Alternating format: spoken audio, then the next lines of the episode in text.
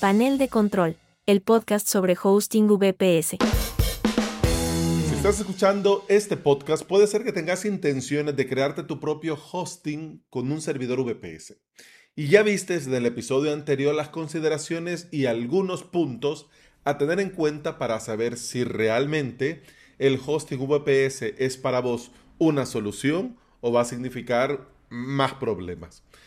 Al final del día, todos somos libres de elegir lo que nos parezca mejor. Por supuesto, faltaba más. Nosotros podemos elegir a nuestro criterio qué es mejor para nuestros proyectos y para nuestros sitios web. Pero si me preguntan a mí si esto del hosting VPS es o no es recomendable para tal o cual, yo creo que vale mucho la pena hacer tres consideraciones.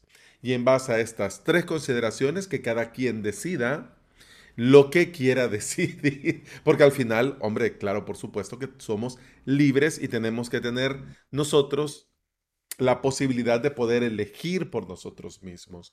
Es decir, que yo no te voy a obligar, entre comillas, porque al final nadie puede, yo no te voy a decir, mira, lo tenés que hacer. No, esto lo tenés que evaluar y tenés que estar seguro si querés o no. Si vas comenzando y no sabes si irte al hosting compartido de toda la vida o comenzar con el hosting VPS, este episodio va a ser un excelente punto de partida para vos. Vamos a ver, tres puntos. El primero, querés tener el control y estás dispuesto a buscar la calidad. Es decir, el hosting VPS sí sí te lo recomiendo y sí es para vos si vos querés tener el control. Es decir, no querés contratar y que por detrás la empresa que has contratado haga como quieran, muevan como quieran, borren lo que quieran. No, no, vos querés tener el control. Yo quiero contratar mi dominio en esta empresa. Quiero contratar mis correos en esta empresa quiero de proveedor para mi VPS esta empresa. Ese es control. Vos decidís y dentro yo quiero esta configuración. Yo lo necesito de esta forma. Y además también, por supuesto, estás dispuesto a buscar la calidad. Es decir, que de lo que hay, vas a evaluar los pros, los contras, ¿qué te dan? cómo te dan. Y por supuesto, dependiendo de tu negocio, dependiendo de lo que tengas montado, vas a valorar algunos puntos más que otros y dependiendo de los proveedores que esos puntos importantes para vos lo tienen cubierto, vas a poder decidir. Como te digo, vas a mantener siempre el control y vas a poder buscar la calidad. Por ejemplo, en el caso de Mautic, una excelente herramienta que te permite crearte tu propia solución de marketing de automatización. Mautic es una maravilla, pero a diferencia de WordPress, Mautic no tiene plugins de backups, por ejemplo. Mautic no tiene integrado en su sistema una solución de backup. Ellos entienden que donde te vas a montar Mautic, vos lo vas a hacer desde el lado del panel, desde el lado del hosting, desde el lado del servidor. Entonces, obviamente, del lado de la propia herramienta, vos no vas a tener un apartado que diga backup. De hecho, si te fijas, ni WordPress lo tiene. Pero como tenemos el repositorio de plugins, ya son más de 60 mil plugins los que están ahí en el repositorio y de esos 60 mil, muchos son de backups. El caso es que Mautic no lo tiene. Entonces, por ejemplo, a la hora de buscar vos tus proveedores, a la hora de eh, querer llegar a tener el control incluso de las copias de seguridad, vas a poder incluso decidir cuál o tal proveedor te puede ser de utilidad por ejemplo, para tu Mautic. Puedes utilizar herramientas que ya están del lado del servidor, puedes utilizar script propios, puedes utilizar empresas que hacen esto, puedes hacer copia de todo el servidor si lo crees, es decir, tener el control y estar dispuesto a buscar la calidad. Siguiente punto, configurar el hosting a tu medida. El hosting VPS sí es para vos si vos necesitas configurar el hosting a tu medida. Es decir, necesitas personalizar el web server, necesitas establecer tus propios parámetros para la configuración de PHP, necesitas el manejo de la base de datos de una forma muy particular o de lo que a tu criterio es más óptimo. Es decir, esto lo vas a poder hacer con el hosting VPS. En una empresa de compartido, no. Ellos ya te venden una solución enlatada, ya te dan una caja con todo allá adentro que vos te tenés que adecuar. Mire, aquí adentro, aquí está, mire esto, aquí está esto, aquí está esto. Vos no les puedes decir, mire, yo necesito esto y me lo quiero montar de esta forma y necesito con... No, no, no, no, ahí está. Y claro, en algunas cosas, por ejemplo, cPanel con el compartido, vas a poder hacer algunos ajustes en parámetros muy básicos, pero por detrás, por detrás, vos no tenés control de lo que está sucediendo en el servidor compartido. Vos podés, digamos, poner a punto tu cuenta, pero tu cuenta siempre está ligada, por supuesto, porque forma parte de los recursos de un servidor. Entonces vos no vas a poder hacer esto a tu medida. Vas a tener que adecuarte a lo que hay y con lo que hay trabajar. Tercer y última consideración. No querés límites y querés y necesitas crecer con facilidad. Esto es importante porque algunos proyectos pueden crecer mucho y muy rápido. Algunos proyectos son estacionales, tenés muy marcadas las fechas, los meses, las semanas en las que está el repunte y luego hay una bajada, cierta normalidad. En el compartido vos podés subir, pero la gran mayoría de empresas no te permiten volver. Es decir, usted ya subió y ahora lo único que usted puede hacer es volver a subir.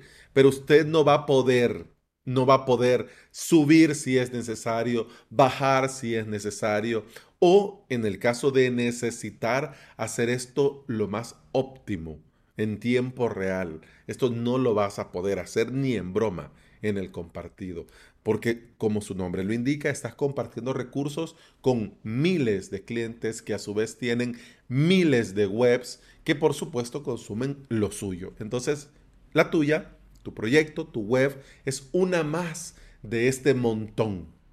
Es una más. Entonces, claro, eso de que vas a poder optar por más recursos, no, no, ellos te hacen la llamada de atención cuando detectan que estás consumiendo para invitarte a pagar.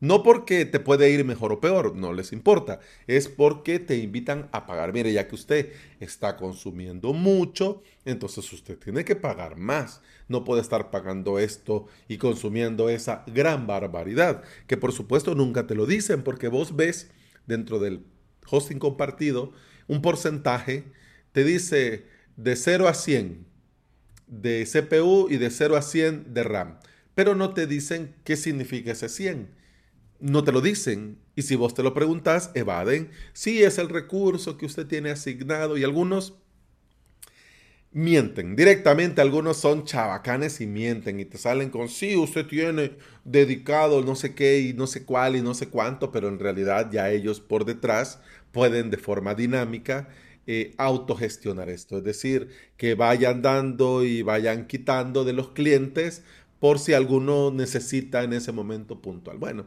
mira, ¿sabes qué? A estos 5, 10, 100, 200, 300 que están ahí como medio apagaditos, pues a ellos le quitas y le pones un poquito a este y otro después a este y eso lamentablemente funciona así, porque de lo contrario no les tendría a cuenta.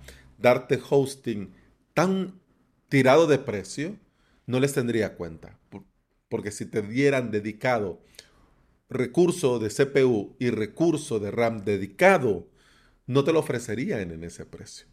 Pero bueno, si vos no querés límites y necesitas crecer con facilidad, por supuesto, el hosting VPS es lo más indicado. Y también en esto vamos a volver al punto 1, que al tener el proveedor correcto, vas a poder fácilmente crecer y quitar en base a las necesidades particulares, puntuales de tu proyecto del tráfico de tu proyecto, del volumen de venta de tu proyecto, de las necesidades en particular. Es decir, es versátil. Lo tenés a un clic y en algunos proveedores hasta podés incluso automatizar el proceso. Que el mismo proveedor se encargue. Si esto necesita más, dale más recursos. Si de repente hay una subida, dale más recursos. No nos compliquemos.